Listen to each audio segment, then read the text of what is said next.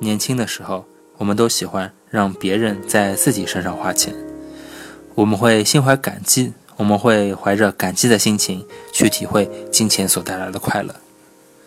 然而，人生过半之后，我们就不想当索取的一方了。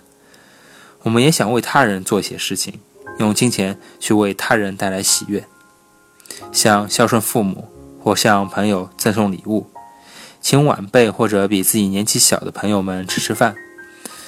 看着对方露出一些欣喜的表情，我的心里也是很高兴的。为他人带去喜悦的金钱，一定会以某种形式加倍的回到你手上。这并不是一种贪心，这种形式不一定是直接的，但你一定会感觉到。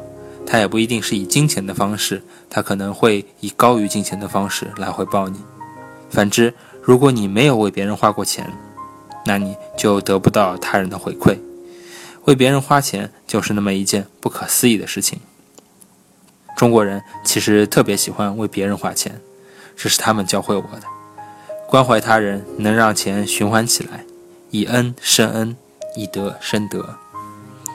特别是当别人身处困境的时候，我们就更不能看着不管了。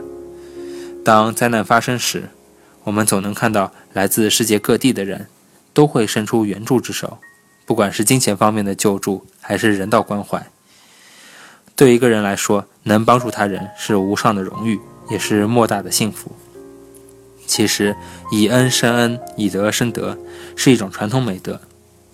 与其闷声赚钱，不如花一些心思构建起牢固的人际关系。如此一来，关键时刻肯定就会有人向你伸出援手了。